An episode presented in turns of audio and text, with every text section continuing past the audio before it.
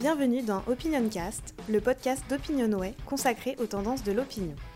Cette semaine, Bruno Jambard et Frédéric Michaud, respectivement vice-président et directeur général adjoint, analysent les résultats de la quatrième vague de notre baromètre présidentiel. Bonjour à tous, bienvenue dans ce quatrième podcast consacré à l'élection présidentielle, à l'occasion de notre baromètre réalisé pour euh, euh, les échos radio classiques et CNews. Alors Frédéric, euh, dans cette vague du baromètre réalisée en début de semaine, que voit-on en termes d'intérêt pour l'élection présidentielle? Alors nous observons une progression euh, de, l'intérêt pour l'élection présidentielle, une, progression euh, de l'ordre de 6 points et désormais une majorité de la population, 54% euh, très exactement des Français, disent qu'ils s'intéressent déjà à la présidentielle et qu'ils suivent attentivement la campagne et ce que disent les candidats, donc un, intérêt qui, qui progresse. Évidemment, cette progression est sans doute à relier à la campagne euh, pour euh, la désignation euh, du candidat des républicains, qui s'est traduite par un, second tour surprise entre Éric Ciotti et Valérie Pécresse, surprise d'ailleurs qui a parfois été reprochée aux instituts de sondage, alors même que aucun euh, sondage, aucune intention de vote n'a été réalisée. C'est quand même euh, un comble et il faut, le, il faut le rappeler. Il y a des observateurs qui se sont permis de, donc d'en faire le reproche aux instituts qui, en la matière, sont totalement euh, innocents.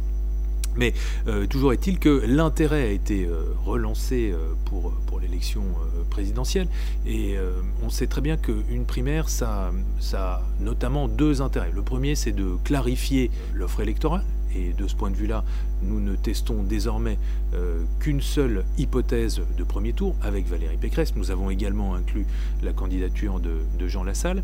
Le deuxième euh, avantage d'une primaire, c'est de créer une dynamique électorale pour le candidat ou la candidate qui est euh, désigné. Est-ce que dans les intentions de vote que nous avons mesurées en tout début de semaine, nous observons une dynamique de cet ordre pour Valérie Pécresse? Alors très clairement, euh, il y a une dynamique euh, très forte hein, pour la candidate euh, de la droite, puisque elle, se place désormais en seconde position des intentions de vote avec 17%, derrière Emmanuel Macron qui est très largement en tête avec 24%, mais 17% c'est 6 points de plus que dans l'hypothèse où elle était testée au mois de novembre avant le congrès des républicains et sa désignation comme candidate des républicains. c'est 6 points de plus quand dans le même temps, Marine Le Pen, elle, perd 4 points et n'est plus qu'à 16% euh, par rapport euh, au mois de novembre. Alors, il faut juste toujours le rappeler. 16% hein. pour Marine Le Pen, 17% pour Valérie Pécresse dans un sondage. Si l'élection avait lieu dimanche, rien ne nous dirait qui serait en tête de ces deux candidates euh, et serait en mesure de se qualifier pour le second tour. Donc aujourd'hui, on a plutôt euh, un sondage qui nous donne un point d'avance pour Valérie Pécresse, mais la réalité statistique, c'est plutôt qu'elles sont au même niveau. Mais c'est un grand changement puisque pendant des mois, on avait uniquement des situations où Marine Le Pen était seconde nettement avec une avance suffisante par rapport à ses principaux concurrents. Là, très clairement, la donne a changé. Alors cette fin d'année, on verra si c'est toujours le cas euh, début janvier, mais c'est euh, évidemment euh, un résultat qui rebat les cartes de cette élection présidentielle. quand on regarde dans le détail en plus euh, les résultats euh, d'intention de vote de Valérie Pécresse, qui est assez frappant, c'est qu'elle reprend la main sur des territoires de force des candidats de droite depuis quelques années. Elle est de nouveau euh, en tête devant Emmanuel Macron auprès des 65 ans et plus. Elle ne fait pas des scores aussi faibles que les autres candidats de droite jusque-là auprès des, des, catégories plus jeunes. Elle est certes très en deçà, autour de 12-15% selon les tranches d'âge, mais on voit apparaître de nouveau des scores pour le candidat de droite qui soit euh, non négligeable dans l'ensemble des catégories euh, euh, inférieures à 65 ans. Et puis, autre phénomène également, elle rassemble désormais plus d'un électeur sur deux, 55%, euh, ayant voté pour François Fillon en 2017. Là aussi, c'est au-dessus des standards qu'on avait depuis plusieurs mois pour le candidat des Républicains. Donc on voit bien que sa désignation a créé pour elle une dynamique, une dynamique qui lui permet de, revenir et d'être dans la course pour une qualification au second tour, ce qui évidemment est un, un phénomène très important parce que ça va faire bouger les lignes dans la campagne. Automatiquement, les électeurs qui probablement aujourd'hui encore n'imaginent pas Valérie Pécresse comme une candidate susceptible de remporter la présidentielle, vont commencer à la regarder différemment et à étudier son offre politique de manière différente à partir du mois de janvier. En revanche, une difficulté qui reste majeure euh, pour Valérie Pécresse dans la perspective de la présidentielle, c'est qu'elle mobilise pour l'instant très peu les électeurs des catégories populaires. Hein. Seulement 8% euh, de ces électeurs-là, aujourd'hui, déclarent avoir l'intention de voter pour elle. Euh, c'est un handicap qu'il faudra combler si elle veut poursuivre sa dynamique dans les semaines qui viennent. Alors tu parlais des électeurs de François Fillon en 2017. Aujourd'hui, euh, il y a encore 17% de, ces électeurs qui euh, se porteraient sur une candidature euh, d'Éric Zemmour, qui, dans notre dernière vague, reste stable à hauteur de, 12%. Puis il y, a, tout de même 20% de ces électeurs qui, eux, se reporteraient sur Emmanuel Macron, avec 24%. Le chef de l'État, lui aussi, reste stable et serait en tête au premier tour. Il y a une incertitude sur qui il, il affronterait. Est-ce que ce serait Marine Le Pen ou est-ce que ce serait euh, Valérie Pécresse? En revanche, aujourd'hui, euh, si l'élection avait lieu euh, dimanche, il serait assuré de, bah, de participer au second tour. Oui, Emmanuel Macron, c'est un cas un peu atypique dans l'histoire des présidents récents, dans les mesures d'intention de vote pendant l'automne qui précède la campagne présidentielle. Il est extrêmement stable c'est-à-dire extrêmement stable, euh, autour de 24% quasiment à chaque vague. Euh, un score en plus qui correspond à son résultat de premier tour de 2017. Donc il n'a pas bénéficier de sa stature de président pour être au-delà, comme on peut l'observer parfois, mais euh, sa base reste relativement solide, et euh, euh, comme tu l'as dit, avec probablement une, une, modification, un peu de perte auprès des électeurs qui venaient de la gauche, qui avaient voté pour lui en 2017, mais des gains également auprès d'électeurs qui avaient voté François Fillon en 2017, qui voteraient pour lui aujourd'hui au premier tour. C'est une incertitude, il faudra voir comment tout cela évolue, dans un sens ou dans un autre, quand il entrera en campagne. On voit bien que Emmanuel Macron, il est peut-être dans tous les candidats testés encore celui qui est encore le plus loin pour les Français de la campagne électorale. Il est le président de la République dans une période de pandémie, euh, avec beaucoup d'incertitudes, et donc il n'est probablement pas encore jugé totalement comme un candidat quand les Français répondent à nos intentions de vote. Ça changera en janvier, en février, quand il se déclarera candidat, probablement, et on verra dans quel sens. Ça peut à la fois soit créer une dynamique pour lui et lui permettre de enfin dépasser ce socle électoral de 2017, ou à l'inverse, l'affaiblir euh, en le privant de ses attributs euh, euh, de chef de l'État. Autre point à signaler dans ces intentions de vote, de mon point de vue, c'est quand même toujours la situation euh, très difficile de la gauche. Hein. Juste un chiffre pour illustrer les difficultés de la gauche. Euh, Anne Hidalgo est passée entre septembre et aujourd'hui de 7% à 4% d'intention de vote, donc vraiment une candidate en grande difficulté. Mais un chiffre pour illustrer les difficultés générales de la gauche, quand seulement 2 ou 3% des électeurs d'Emmanuel Macron ou de François Fillon en 2017 ne nous donne pas d'intention de vote, on a 11% des électeurs de Benoît Hamon et de Jean-Luc Mélenchon qui font de même. C'est-à-dire qu'on voit bien qu'aujourd'hui, un des problèmes de la gauche, c'est que son électorat n'est pas mobilisé pour cette élection, probablement parce que les candidats de gauche apparaissent trop loin euh, du seuil de qualification au second tour, et donc beaucoup d'électeurs de gauche sont désespérés, démobilisés, et n'ont pas euh, euh, une grande envie d'aller voter. Si la gauche ne parvient pas à casser cette dynamique-là et cette situation-là d'ici avril 2022, elle aura beaucoup de difficultés à exister dans cette élection. Oui, alors il y a un autre chiffre qui est très frappant, hein, quand on regarde les, intentions de vote de tous les candidats de gauche, aucun ne dépasse la barre des 10%, on a un, émiettement euh, qui évidemment est, très préjudiciable, puisque non seulement dépassent pas la, barre des 10%, mais a fortiori, aucun d'entre eux n'est qualifié. Donc on, pourrait se retrouver pour la quatrième fois dans, dans l'histoire électorale de la Ve République avec un second tour dont la gauche euh, serait euh, exclue.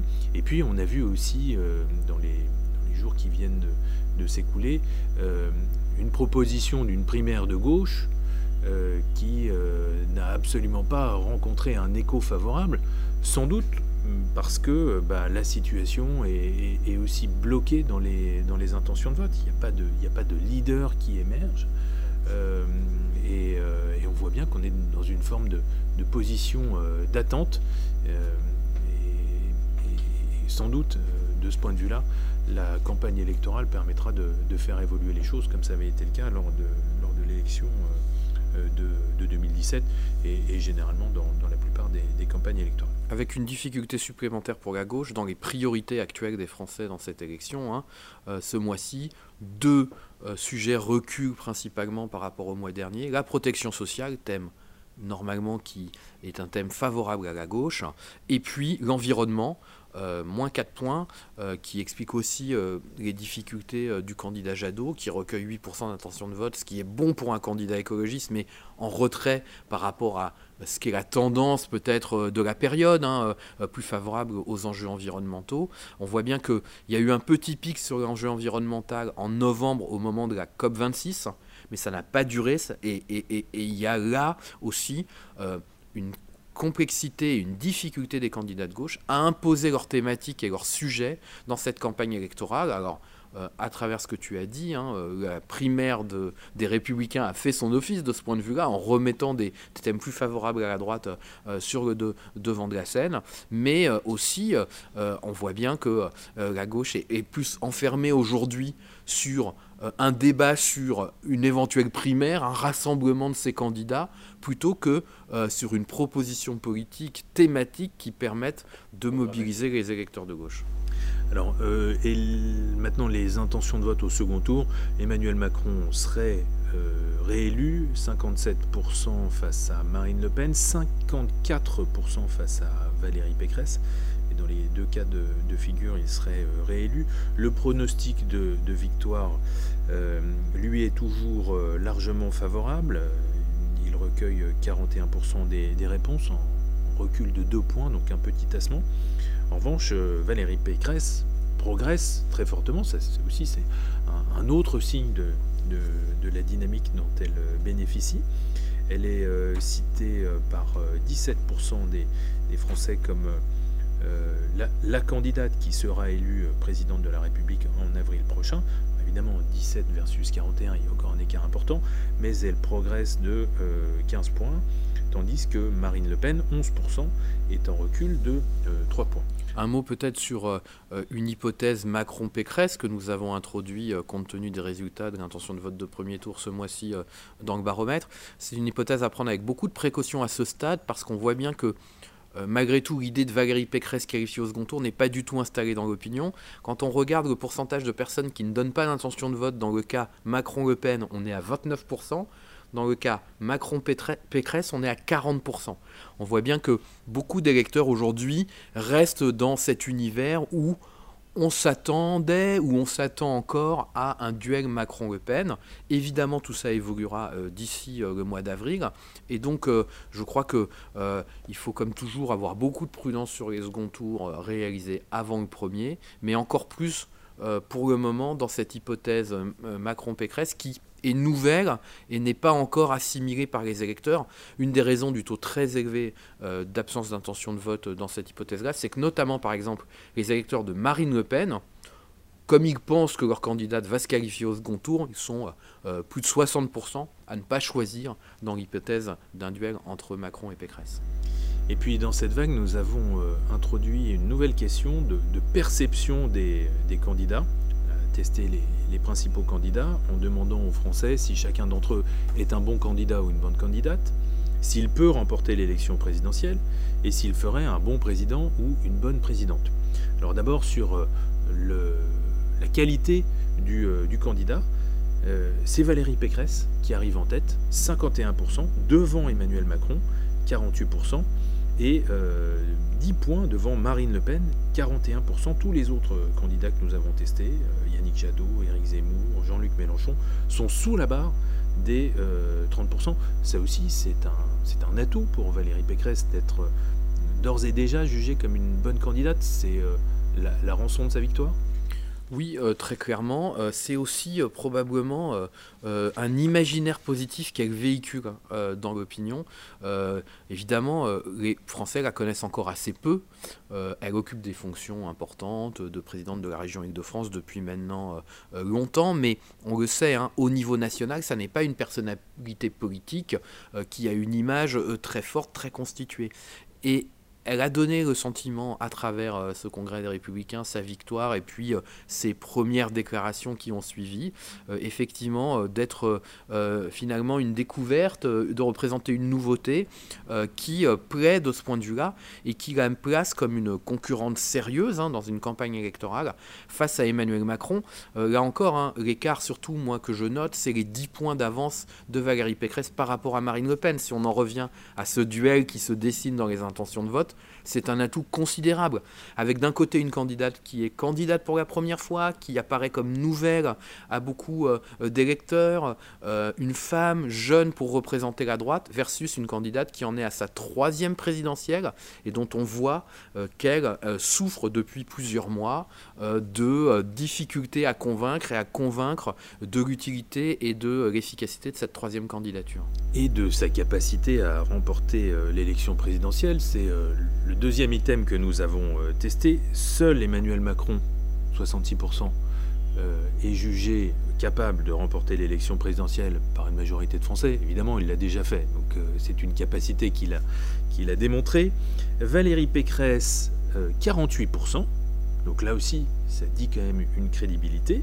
Mais Marine Le Pen, conformément à ce que tu viens de dire, seulement 37%. Et tous les autres candidats, sont euh, sous la barre des, 25%, euh, notamment Jean-Luc Mélenchon, 16%, donc un vrai euh, déficit de, crédibilité à, cet égard, ou Éric Zemmour, 23%, mentionnons également Anne Hidalgo, 12%, ou Yannick Jadot, 11%.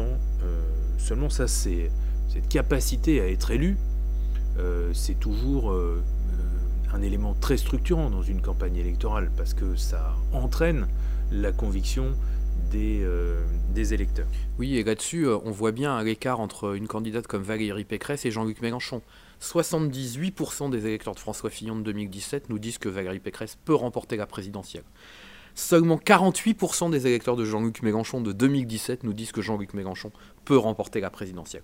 On voit bien comment la gauche souffre aussi clairement de cette idée qu'elle n'est pas dans le match pour, être, euh, euh, pour remporter cette élection, et donc ça crée ce déficit de mobilisation que l'on citait, ce qui n'est pas le cas de Valérie Pécresse, qui du coup est une candidate sérieuse euh, dans euh, ce scrutin euh, pour les mois à venir.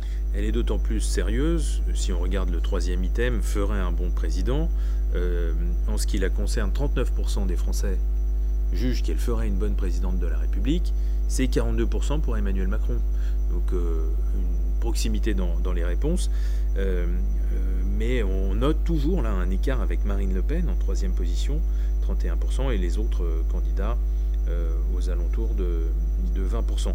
Elle ferait une bonne présidente de la République parce que d'abord elle dirige aujourd'hui euh, un exécutif qui euh, bah, c'est la première région de France, c'est la première région d'Europe. Ça, ça lui confère une légitimité technique. Elle, elle, dirige la région Île-de-France, donc elle est capable de diriger la France?